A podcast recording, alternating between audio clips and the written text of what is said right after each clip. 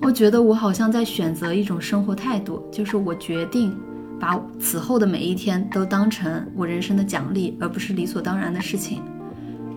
嗯，那个克服恐惧最好的方式是直面恐惧。那克服死亡焦虑最好的方式，当然不是去自己死一下，可能就是先去，就像丸子说的，先去想一些，嗯，死之前具体的事情，以及死亡之后具体的事情。就像我们无法选择自己怎么样出生一样，我们也无法选择怎么样死亡。对，所以我们能决定的，只是从生到死中间的这个过程。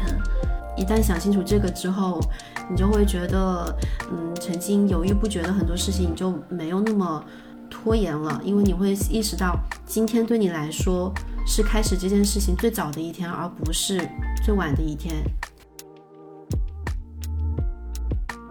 Hello，大家好，欢迎来到动静皆宜，我是丸子，我是林安。嗯，这一次我们终于回到了我们在杭州的动静小屋，阔别两个多月回来啦。这一期的播客就在动静小屋里面来录制的，虽然说我们很快又要离开了，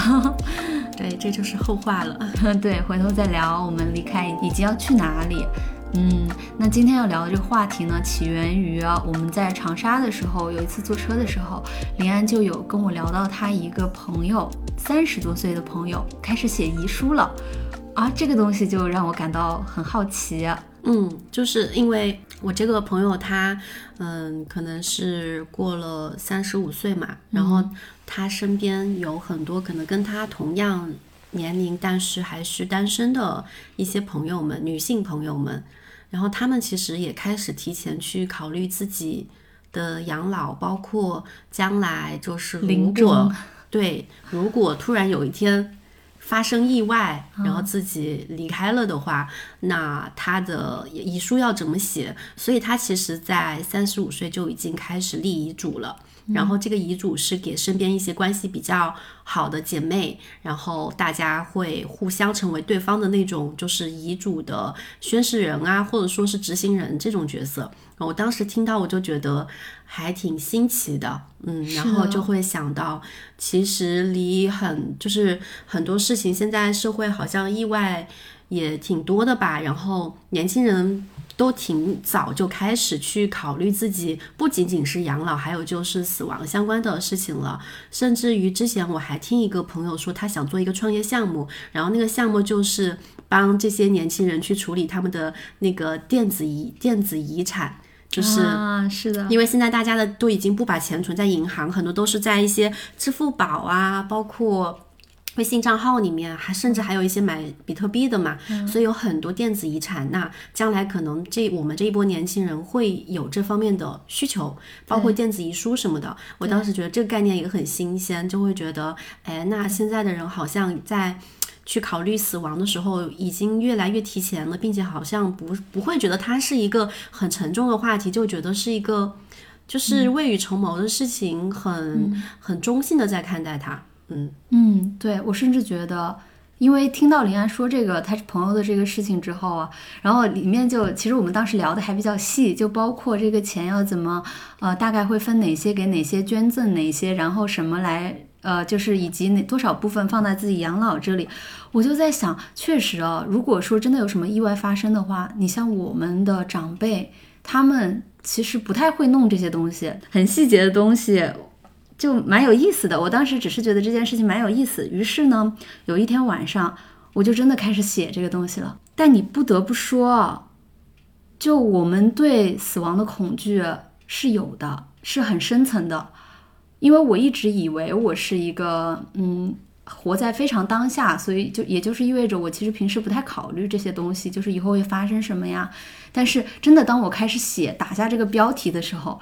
我就有一些害怕了。我要去思考，就是怎么样去面对死亡这个话题，实际上让我好好的、更多的去思考我要怎么样去活着这个话题。所以，当我那天晚上是凌晨两点多，我睡不着觉。然后我就起来写，一直写到三点多钟。当我写完那一篇电子遗书之后，我觉得它并没有增加我的焦虑。就很多人觉得说思考死亡这件事情会让人非常的焦虑，所以选择不去思考。但实际上，当我这样做了之后，我会发现原来面对死亡才会减少我们的焦虑。也就是写完之后，我觉得我一点都不焦虑了，嗯，然后状态特别好，我就一直在跟林安讲，我说我这个方法特别好，我们一定要分享给大家，就是让。让我们真的认真的开始思考死亡这件事情，嗯，它其实会很好的指导我们生活。所以今天想聊的这个话题比较大笼统一点，就是死亡，但是实际上我们落到比较细的点，就是电子遗书这个事情。嗯，就是你刚才说，其实大家去破除死亡焦虑的一个方式，是你很具象的去思考它。我很早之前跟一个他。做有一个项目叫 Hello Fair 的那个嘉宾聊天的时候，就聊到这个恐惧的话题嘛，就是克服恐惧的方式。我觉得跟你刚才说的那个就是有异曲同工之妙吧，因为他的那个 Hello Fair 的那个项目，就是他生活中有非常多他自己恐惧的事情，他又不知道自己为什么恐惧这些事情，他就想做一个实验。他的那个实验就是他做一百期，每一期他就挑战一件自己非常害怕的事情，就直面它。然后他做完那个之后，他可能就会觉得。哎，心那个恐惧感好像少了一点，因为我觉得我们人很多时候怕一个东西，是因为我们怕抽象的东西。一旦把那个抽象东西具体之后，你就觉得好像。没那么恐怖了，所以我一直觉得直面恐惧最好的方式是哦，那个克服恐惧最好的方式是直面恐惧。那克服死亡焦虑最好的方式，当然不是去自己死一下，可能就是先去，就像丸子说的，先去想一些嗯死之前具体的事情，以及死亡之后具体的事情。嗯，对，因为好像我们这个时代，就就大家。呈现出一种追赶的状态，永远都是想着说我未来我要做什么，我将要怎么样。然后就是，尤其是东亚人的这样一个特性啊，比较喜欢未雨绸缪，考虑将来的事情。对，然后就其实跟那个 to do list 跟 have done list 又有一异曲同工之妙，就是我们过多的关注自己没有做到的事情，而没有回头看看自己已经做了达成的事情。然后我觉得写死亡遗书就是这样一个事情，你好像会突然回头看你做过的那么多事情，然后如果你有遗憾的话，你会想，那我不要让它成为遗憾；如果你过得很丰满的话，你也会觉得我好替自己高兴啊，就是我做了我想做的事情，我是按我自己的想法去生活的。就是我觉得朝前看是重要的，然后往后回顾其实也是重要的，但是面对死亡这件事情，最重要最重要的是帮助我们活在当下。因为你会发现，不管是你活在未来还是活在过去，其实都是一种半死亡的状态。嗯，就你没有真的在当下活着。嗯嗯，是，我觉得大部分现代人好像很难做到活在当下。我们要么就是活在过去，要么就是焦虑未来，就是在这两种状态之中来回拉扯。包括我之前看一本讲心理学的书籍，里面也提到，他们有一种心理疗法，就是嗯嗯，对那些焦虑、有焦虑症或者说是，呃那种焦躁吧，就是这种性格的，就是非常严重的人群，他们的那种疗法就是让他去，呃，幻想自己的葬礼，或者说是去，包括写遗书，就这样很具体的事情，通过这个让他们。去提前去理清楚自己生命当中可能你比较在意的东西呀，包括你真正在意的事情是什么呀？就是可能在某种程度上来说是可以减少一定的焦虑感的。对，对我也觉得，因为我在想，其实焦虑很多事情，我们的焦虑其实都是对死亡的恐惧的一种表现。就比如说，嗯，我有一个朋友，他特别喜欢熬夜。然后他跟我说，为什么他喜欢熬夜，就是因为他觉得他一旦睡着了，他就在浪费时间，就是他就那个时间，他是一种没有知觉的状态，嗯，他需要自己保持一个清醒的状态，他觉得他的时间是由自己把控的，嗯，实际上就是对死亡的一种焦虑，是的，因为实际上人死了就是没有意识嘛，嗯，然后人活着，就是前几天看一本书讲存在主义的书里面也是讲说，就是说人之所以害怕死去，是因为。害怕这种失去控制、无意识的状态，以及你无法再对你的行为做出解，你无法再改变你在别人心中的印象，你就再没有解释权了，你失去了控制别人对你的印象的一种掌控。嗯，觉得还蛮有意思的。就包括还有像就是存钱，其实也是对死亡的一种焦虑，以及随着我们年龄增大，这种对死亡的焦虑感。会增加，但是很多人的一种选择，他恰恰就是选择忽视掉死亡这件事情，不去面对它，好像这件事情就不存在一样的。但实际上，内心它却是我们恐惧的一个源头。在有一本心理学的书里面叫，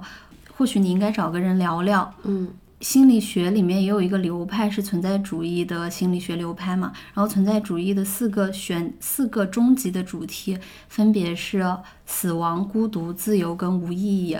就存在主义心理学流派里面很多的治疗方式其实都是针对这四个主题来进行治疗的。哦，它里面有一段话是这样说的：死亡当然是一种本能的恐惧。我们经常压抑它，但随着年龄的增长，对死亡的恐惧会逐渐增加。我们害怕的不仅是死亡本身，而是那种消亡、那种身份认同的丧失、失去年轻的有活力的自己。我们要如何抵抗这种恐惧呢？有时我们拒绝成长，有时我们自我摧毁，有时我们选择无视即将到来的死亡。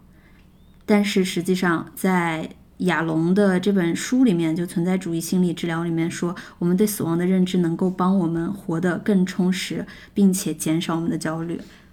嗯，是的，我过年期间正好也在读你说的那个亚龙的存在主义心理治疗，它里面就是有前面第一章、第二章就是在讲那个死亡焦虑这个这个事情嘛。嗯，然后我当时也记了一些很多笔记，就就就你就有你刚才提到的那一句话，就是其实我们去。呃，学习以及认识死死亡是能够帮我们活得更更淋漓尽致，大概是这样一个意思。然后，而且还说到，就是其实我们人有很多种方式去去对抗这种死亡恐惧。嗯嗯，比如说很常见的，我跟丸子都有的，就是我们总是想通过我们去。有一部作品流传在这个世界上，从而去好像是以作品的方式去延续了我们自己的生命价值和生命的感觉。对，就以前没有多想，就是说，别人说，哎，你你你活在这个世界上的价值和意义，或者说你的梦想终极目标是什么，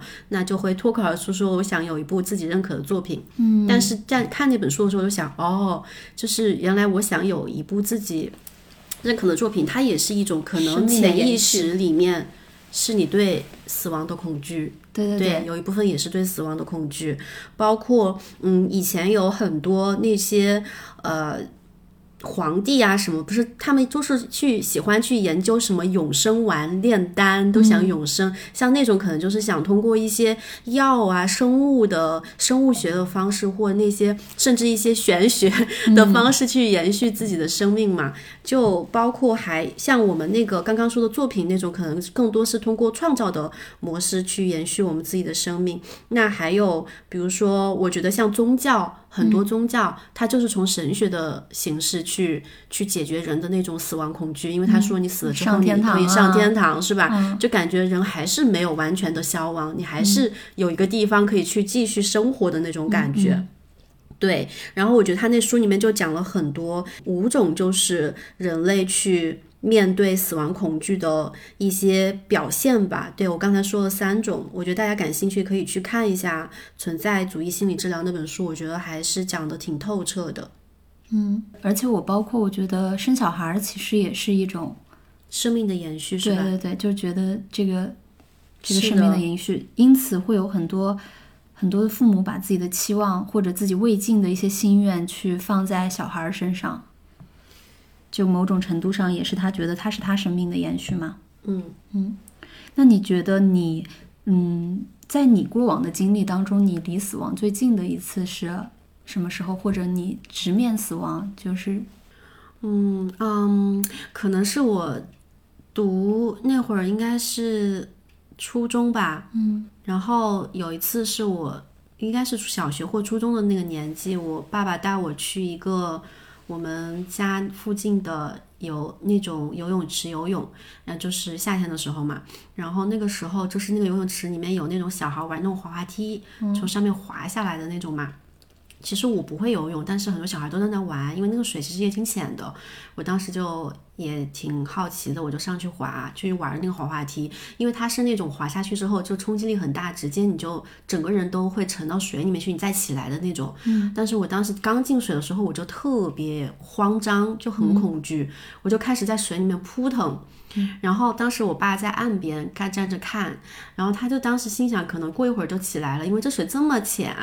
就是那么其他小孩都没事儿，但是因为我当时太恐惧、太紧张了，我就在水里面怎么都起不来，越扑腾越越起不来。扑腾越起不来。我爸站了一会儿，发现哎好像不对劲了，然后我爸就是当时。什么衣服裤穿还穿着那种裤子呢？啥就是什么钱包都在裤子里面，就直接跳到水里面去了。他刚跳进去，我就不知道怎么突然哎，突然一下站起来了，发现哎原来这么浅呀。然后我爸气死了，后来他后来就说钱包什么的钱全打湿了。但是我就突然站起来，但是我在水里面的那嗯，可能有扑腾了个五六秒的那几个那一瞬间，我觉得还挺。恐怖的，就是你就是觉得天呐，就觉得自己好像站不起来了，就是有很多想法，嗯，导致我到现在还有那种水对水很恐惧，我现在还学不会游泳，我就怎么都学不会，我也不敢学，嗯。哎，你说这个的时候，我想起我小时候。其实我妈妈是在船上长大的，所以我妈的水性特别的好。我妈的水性好到就是她半夜睡觉掉水里了，然后继续起来就爬到船上去，然后继续在那个船棚上面把自己晾干的那种。然后，但是呢，因为我我外婆是在我妈妈三岁的时候就是被龙卷风卷走的，就是去世的，就是对溺水了。天呐，因为当时我外公。先去救小孩了，没去救我外婆，所以外婆就溺水了。然后我妈就其实虽然她自己水性很好，但是她她她始终会觉得水是一个特别危险的东西，因为她身边见过太多就是溺水的人，在船上长大嘛，所以她从小就不让我碰水，她就特别害怕我碰水。我小时候去那种水库里面游泳啊，她就给我一个轮胎，上面绑着两根船桨，然后整个一个下午游完，我头发都不会打湿的那种。所以导致我也一直都不会游泳，但是，嗯，我刚刚其实问你这个问题，就是说离死亡最近的时候啊，我当时我以为我会想到说我爷爷、我奶奶啊什么，就我奶奶还没有，我以为我，我以为我会想到说我爷爷、我外公这种，但结果我第一个想到的跟我关系并不大的那种，因为某种程度上讲，你像外公或者爷爷，他们都是七八十岁。就你对老人家的去世，你是多少有一点心理准备的？何况他之前还生病了，你就会觉得老人家就是会生病，然后就会病到一定程度之后去世嘛。嗯，所以是有心理准备的。但实际上，我印象最深刻的是一个跟我同龄的一个女孩。我那一年去新疆旅行，然后在琼库什台，一个新疆的非常非常美的一个村子。然后在那个村子就有一个女生在那边开民宿，是江浙这边的一个女生。然后她之前的经历跟我很像，就是大学毕业之后也没上班，然后就间隔年旅行，旅行环游世界了一段时间之后，回到新疆的那个村子去开了一间民宿，本身过着就是很适合远方的这种生活。然后突然有一天，就是我看她朋友圈，就是她头像就变成黑白的，然后她爸爸。应该是他爸爸，就是他家人，就用他的朋友圈发了一条声明，就是说他已经去世了。嗯，我觉得这个对我冲击挺大的。尽管说我跟他根本就不熟，我只是知道有一个女孩在那边开了一个民宿，跟我一样大，她家民宿很漂亮。我后来去了解了一下，她是下雨天的时候，为了去修水管，就是他们民宿的那个水管好像有什么问题，然后开车去一个地方的路上。打滑，山体滑坡，就就没了，人就没了。嗯。然后那一刻，我觉得人生是确实是很无常的。就是当我看到同龄人的这种死亡的消息的时候，是的。如果是身边人的这种离死亡最近的案例的话，嗯，我我最早能想到的应该还是家里面的亲人吧，就是爷爷奶奶这一辈的。嗯，然后，呃，但是小时候就是你亲你亲眼看到一个就人他突然没了这种生命，但他人还躺在那儿，就是因为以前有一些守灵的这样的一些呃习俗嘛，所以就是在可能我爷爷奶奶刚去世的第一天，他就是就是遗体还是躺在那儿，然后在家里面要大家要守一个晚上这样子的，就是那个时候可能身边就很多人在那哭啊，这样那样的，就是大家都会很悲伤啊这样的。但是我其实第一次经历那个场景的时候，我是非常抽离的，就是你你会觉得那个场景很魔幻。就是你，你没有意识到，就是死是死亡是什么一回事儿，你就看到一个你曾经很熟悉的人躺在那儿不动了，然后身边的人就都在哭啊什么的，甚至我会觉得有些人哭的有点表演的性质，嗯嗯，我会觉得很滑稽，就是那个场场所，然后甚至于那个时候你不哭都会显得你非常不合时宜，别人会觉得你非常冷漠，但是我觉得作为一个小孩子。其实不懂这些，而且我觉得人的悲伤的那种情感，它是有一个延迟延迟期的。嗯，就像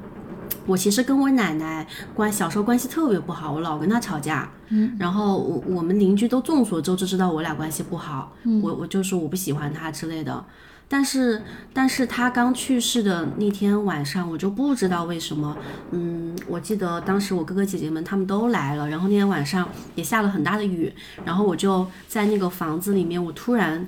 就是一开始没什么事儿，他们也觉得我我奶奶去世了，我肯定不会哭，然后后来当时就一场就刮了一阵风，一下把那个窗户刮开了。然后那个风一进来，我突然就哇就开始哭，把我身边哥哥姐姐都惊呆了。他们就觉得啊，就是觉得你居然会为你奶奶哭。当时我就觉得挺神奇的，就是那种感觉，就是你都不知道为什么你会在那个时刻突然觉得还是其实挺悲伤悲伤的。对，嗯，对，是的。包括我爷爷去世也是，其实我爷爷去世的第一天第一晚啊，第二晚我都没有任何。情绪吧，嗯，但我跟我爷爷关系很好，我很喜欢我爷爷。但直到最后，直到我有一天情绪突然开始哭的受不了，是，嗯，就是要去，就是灵车，然后要去那个殡仪馆的那个路上，然后大家很多很多那种敲锣打鼓啊的那些，就是葬礼队，然后在在奏乐，然后我们就一一家人，我们就一。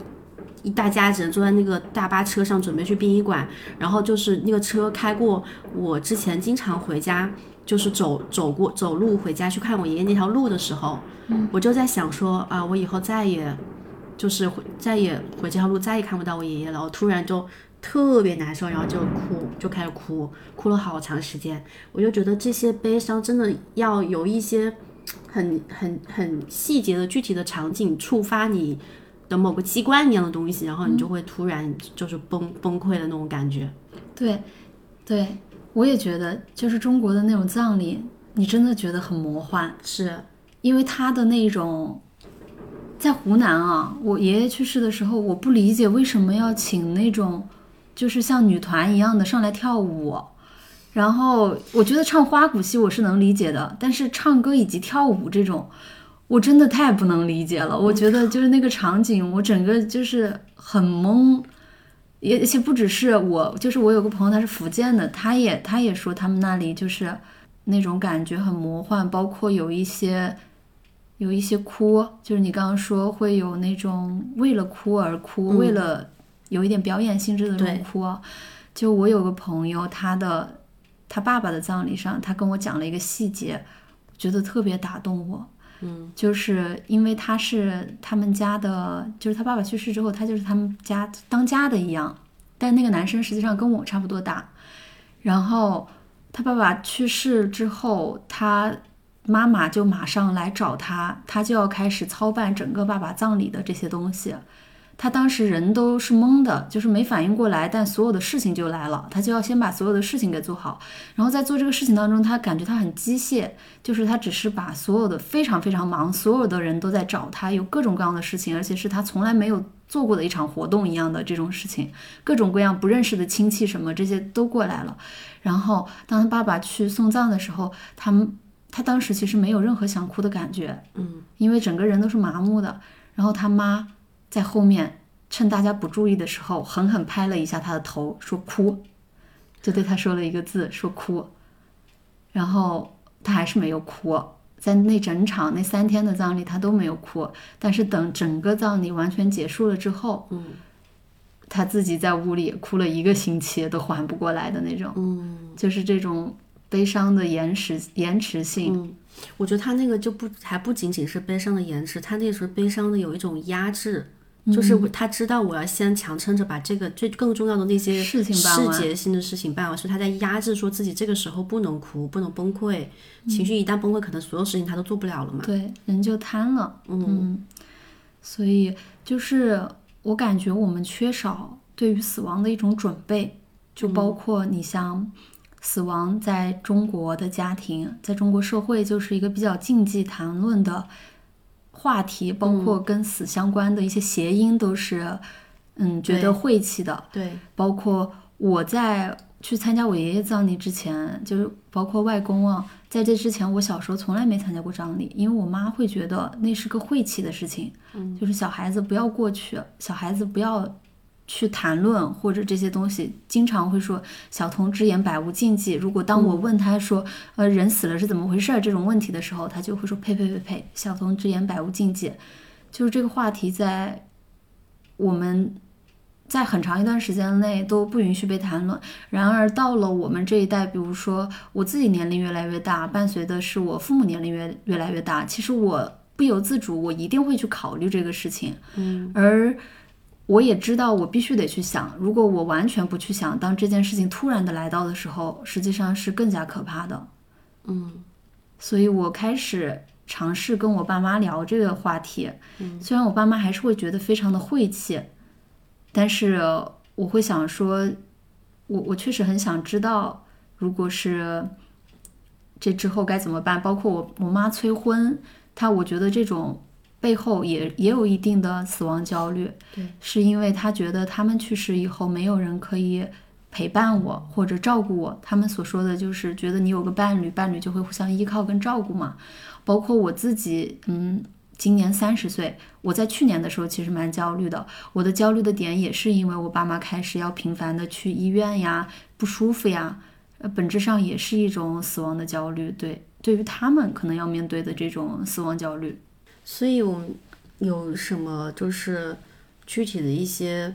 方法可以缓解这种死亡焦虑吗？还是说，嗯，我们根本就不用缓解它，就是去尽可能多的去提前多去接近它、幻想它，以及多去了解它哎，我就好了。我觉得其实我们最开始就是在刚开，其实我们最开始说的那个死亡遗书，就是电子遗书这个东西，至少对我自己来说，我觉得是很好的缓解了我的焦虑。嗯，我真的就是我一边写，我一边就觉得，哇，就是原来这些事情完全不重要，包括我们刚说的，我去幻想我的葬礼，我我的我的死亡也是不是分成这几个部分啊。第一个部分，我先是安慰我父母。就是我是假设说，因为我想着说这个遗书可能每年要更新一次嘛，嗯嗯那我就假设说，就是把今天当成我的最后一天来活的话，我怎么样去回顾这个东西？嗯然后当我真的觉得说我要把今天当成最后一天来活的时候，我就有点泪目了。那一下我就觉得，我觉得我好像在选择一种生活态度，就是我决定把此后的每一天都当成我人生的奖励，而不是理所当然的事情。然后这个东西特别重要，这个东西一下子就不一样了，使得我看待之后的一些生活。这是第一个部分，我开始写的时候，我先确定的这件事情让我想明白我之后的生活态度应该是怎么样。我就觉得我应该活得轻松自在，我应该去做任何我想做的事情。然后第二个就是我去安抚我的父母，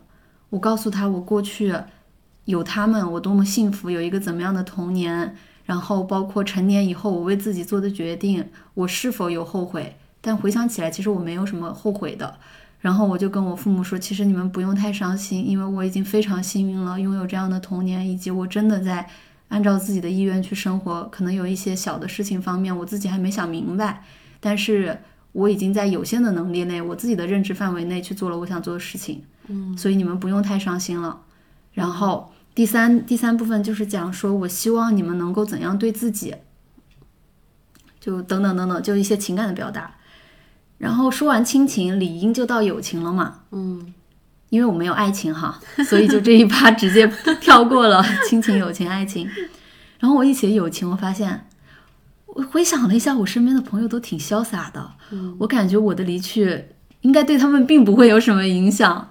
想了一下，可能只会让他们更珍惜自己的生活，也没有什么太多好交代的。然后我就开始讲的对对朋友的这些，就没写啥，写了两句话，然后就到跳到了呃说一些物质层面的、很现实的层面的。然后我就开始盘我有哪些，我的所有的财产 有哪些，然后越盘越觉得，哎，我还是可以的嘛，对自己又开始自信了起来。然后你盘完之后，你就想这个财产得怎么分配嘛。然后在我父母在的时候，我觉得还好分配。那我父母要不在的话，哇，我就突然一下子觉得，哎呀，留这么多东西，你说人死了留这么多东西在世上干嘛？你还得费心想着说这个怎么分配，你万一没分配好，还搞得朋友之间有矛盾，是不是？然后就想这个事情，我觉得蛮有意思的，并且你会包，你就包括你。我一旦就是把死亡这件事情从前面的情感部分跳到具体的，就比如说我我有多少钱，然后其实也没多少钱了，但就是我要怎么样去分配，然后哪些东西它的执行人是谁，比如说我社交媒体账号的这个公公布要谁来发布，然后以及。嗯，我可能有一些捐赠需要谁来执行，以及包括我希望有一个什么样的葬礼，我的骨灰怎么处理，然后我要你邀哪些嘉宾来参加我的葬礼，然后这个时候你就会发现哪些是对你来说真正重要的，然后你也会发现过去的事情真的过去了，嗯，它就没有那么重要了，然后到最后你就会发现其实你。并不用留下那么多东西，并且我开始发现我还是需要更多羁绊的。我以为我追求的是完全的自由，但是我写完之后我会发现，我我的羁绊好像真的只剩下我跟我父母之间。然而我真的还需要一些更多的羁绊，所以我接下来的，嗯，一些生活上我会去给自己创造更多的羁绊。然后这样梳理下来之后，整个都觉得。嗯，就是就是更明白自己什么是更重要的了。嗯嗯，你会怎么样去写？因因为我没写，就是丸子是真的去写了，去去熬夜到两三点，还在写这个东西。第二天早上起来，巨兴奋的跟我说：“哎呀，我昨天写的这个写完之后，我真的觉得，哎呀，我还是很可以的嘛。”然后，对，我就感觉，然后就是丸子跟我讲完之后，我也想了一下，大概浅浅的想了一下，就是特别是那个遗产分配那一部分，因为丸子就是把几个问题就把我问懵了，因为就是问我说，那如果是你的话，就是比如说你如果嗯爸妈不在了，或者说你你也没有结婚，你也没有小孩儿，那你的这些钱你要怎么分？嗯，然后一下把我也给问懵了，我想是哈，我我怎么分，我给谁呀？然后。包括嗯，你的生平怎么写？对，包括就是，就是想到那个那个时那个时候，就觉得有的时候，哎呀，人到最后，好像真的有很多东西你根本就带不走。你曾经活着的时候，你特别在意的很多东西，特别是物质层面的一些东西，你特别没有安全感的一些东西，在到那个时候，你会觉得好像都变成一种，甚至是某种累赘了。对，你要你要花心思、绞尽脑汁的去想这些东西，这些这些物质层面的东西，我给谁怎么分配？你又觉得丢了吧，又不管它，又很可惜，总觉得它还是可以去发挥一些该有的价值的，也是你的一种延续嘛？对对对，也算是你的一种延续。所以当时我就想了一下啊，如果我真的是在那个时候世界上没有任何羁绊了的羁绊的话，就是很深刻联系的人了的话。那可能也是跟我最后的那几年跟我比较密切的身边交往比较密切的关系好的几个朋友，我可能会想说跟他们分一点，特别是嗯，在最后的生命时光就照顾我比较好的人，比如说我之前看那个呃上野千鹤子的那个快乐上等嘛，其中就聊到有一个嗯女，当然当然那个那个女性很有钱了，她就甚至甚至成立了一个基金会。然后他就是在自己，他是得了癌症，然后在自己最后的一段时光，然后他嗯身边就是有大概十几个女性组成的那种同盟女性同盟小组，然后这些朋友就这些女性就是有的是他生平认识的朋友，有的就是他朋友的朋友，然后有的是嗯可能医院的一些护工，但他们都是那种就是就是社会地位非常参差的女性。有那种很高知的、很有钱的，也有那种就是普通的，这种没什么钱、普普通通的老百姓，这种就是大家各分其职去照顾他，然后他就是最后就会留一笔，嗯。应该好像是留了一笔钱给他们，对，就是我觉得这种在生命最后时刻还是不求回报去很花心思去照顾你的人是值得给他们分配一笔的。然后第二就是可能会捐赠给一些嗯我比较想去帮助的群体吧，就可能当然这个群体也是可能自己比较嗯。活着的时候比较关注，比如说你像我养了猫，那我就会对小动物更关注一点。那我可能会想捐一部分给那种流浪动物、小动物救济中心啊之类的。那还有就是，嗯，我觉得女性群体需要更多的，特别是像那种贫困地区的那些女童们，我觉得她们其实是需要更多的机会去接受那种平等的教育，能够就是我觉得女性脱脱贫之后，她就有更多。可能对才能真正的实现所谓的去追求那种平等吧，所以可能会捐一部分给贫困地区、贫困山区女童的那种机构，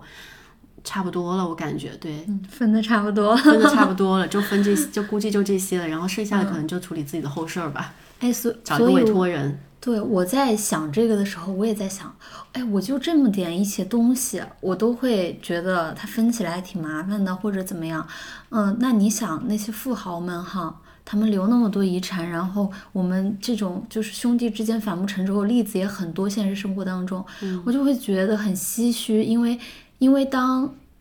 嗯，就是当这个情感的部分到物质的部分的时候，你对这个人的情感。的部分，它就变得不再重要了。你的注意力就都被这些世俗的物质、数据这些东西给占有，然后你的脑子里想的就都是这个东西怎么分，怎么分，然后这个人本身就变得没有那么重要了。就这样，其实也挺奇怪的。就本身我们前面还在啊，就是感情很充沛的，就是死亡这个事情啊，生平怎么怎么样这些那些的，然后突然到了物质的这个部分，然后你就要想。反正我当时就有想说，因为我有你一个那种葬礼的名单哈，然后就是我比较认可的、喜欢的一些朋友，中间有一些念头蛮有意思的，就是在写这个东西的一些很细节的部分，就比如说我突然想到说，哎，我叫了他不叫他是不是不太好呀？然后我又反应过来，我人都没了，我还要考虑的就是。有没有他会不会对我有意见这件事情吗？你说人真的多可笑呀！然后以及我在想说，那如果我要我我要怎么样去分我的除了钱以外我的东西？我会想说，哎，这个朋友好像更需要这个东西，然后我想把我的东西变成一个小的市集，我的朋友们可以带走他们想要带的东西，有一些固定的东西我会送给我觉得更需要它的人。然后我会想要给我的每个朋友送一张单程机票，去到任何一个他想去的地方，因为我觉得旅行这件事情确实可以把你自己悬置到某个状态当中，就是能够抽离出来。然后当你抽离的时候，你你仿佛能更加看见自己真实的自己跟内心的状态，然后就有一些很细节以及这种小念头，其实还蛮有意思的。嗯。对，我觉得想象自己的葬礼也是一个很有趣的方式。我觉得葬礼这部分感觉更多的是在复盘你的人际关系了。嗯，对，就是以及你你你就对自己的一些所谓的声誉和他人是怎么评价你这件事情的思考和复盘。因为我前段时间。就忘了在哪本书里面吧，好像哎书还是播客里面听到有人说，就是西方人特别在意别人在葬礼上怎么评价他的，嗯，然后我就在想为什么他们这么在意这件事情，嗯嗯，然后我就觉得，我觉得可能也还是跟那种你前面说的。那种嗯，死亡之死亡之后，你不知道别人，就是你失去了对很多事情的掌控权的那种恐惧感。你不知道别人会怎么样去议论你，怎么样去讨论你，甚至会不会在家里上说你的坏话，而且你没有辩驳的反驳的机会了。是的，就是这个这个这个可能就是一件你特就是特别在意自己的名声、声誉和他人评价、他人目光的人，可能就会对葬礼这一部分这这方面可能思考的会很。详细包括说你刚刚提到的，请什么样的朋友，请了他不请他，他会不会生气之类的，就会发现。自己是有这个东西的，自己是有讨好型人格的。对，就是你可能就是能反映出来很多你自己平时生活日常生活中人际关系上你是怎么处理这些关系的嘛？对，包括其实你内心深处真正更认可谁，对，更跟谁更亲近，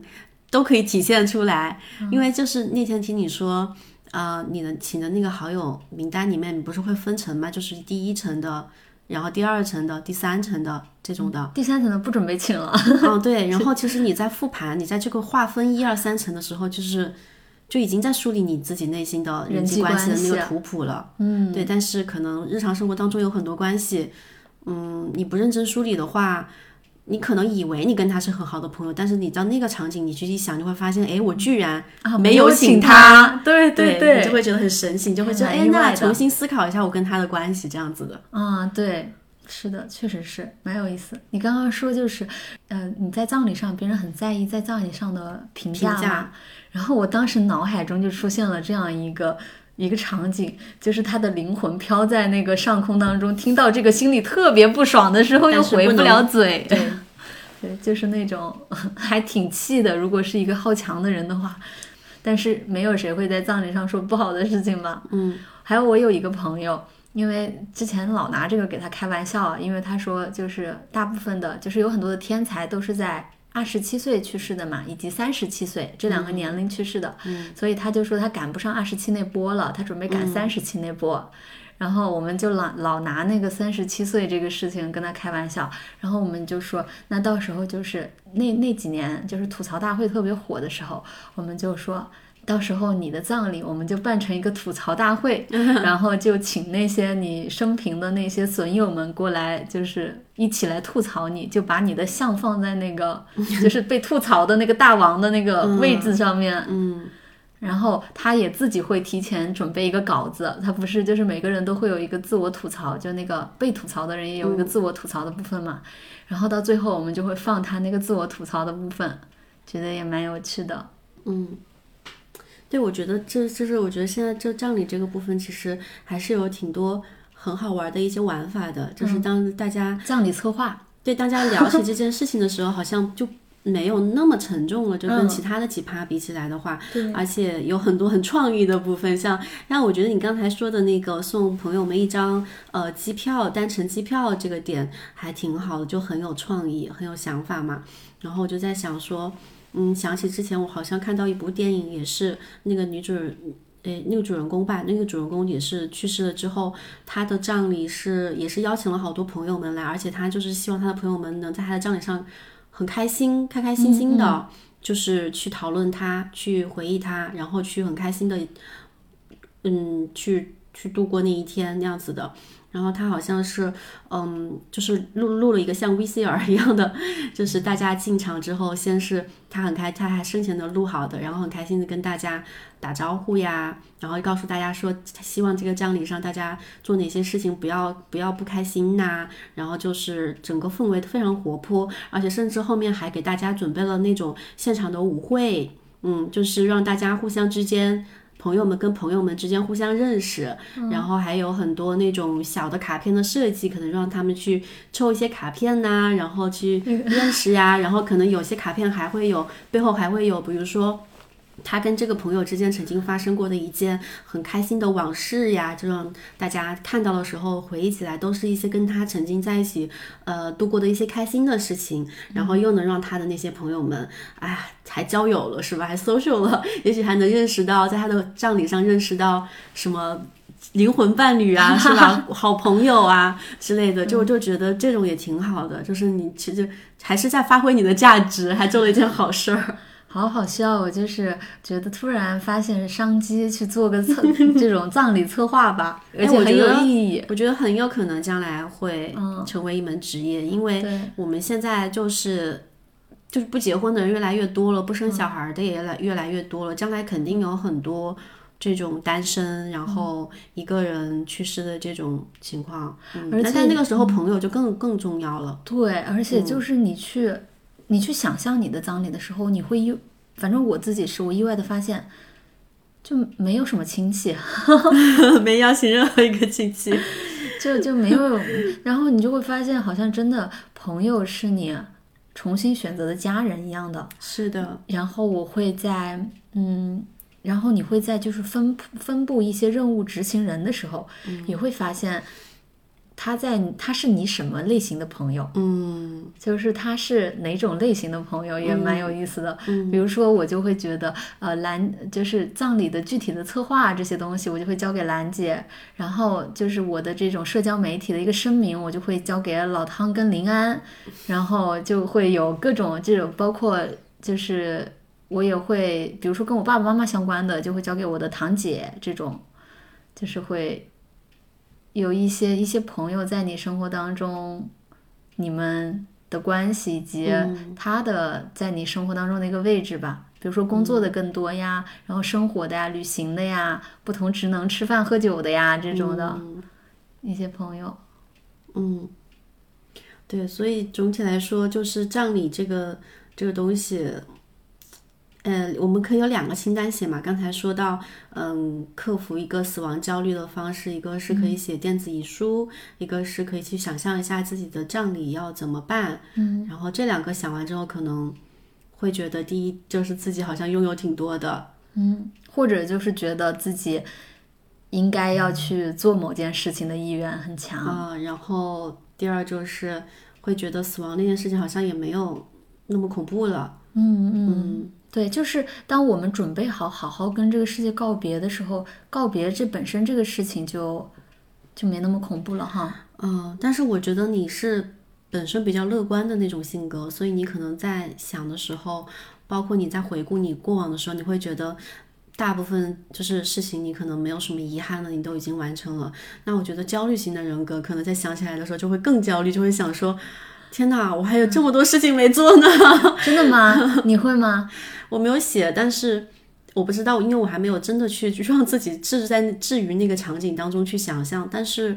我大概想了一下，我觉得我到目前为止，就如果说我嗯下个月就要离开这个世界的话吧，我现在想还有哪些事情没做，还有哪些遗憾，我大概就浅浅想一下，我都觉得我还有好多事情想做呀。我觉得就是明天就没了的呢，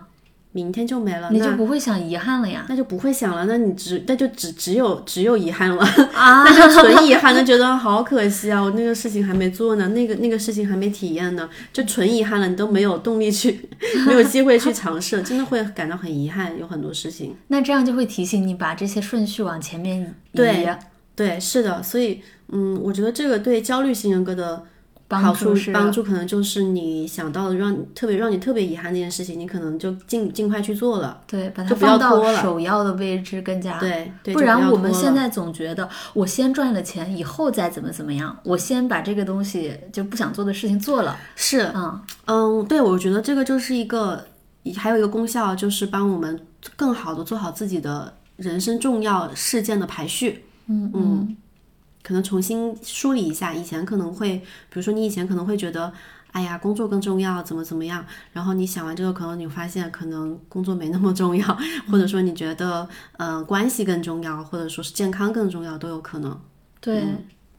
是的，对。其实我觉得，嗯、我对死亡最大的恐惧是，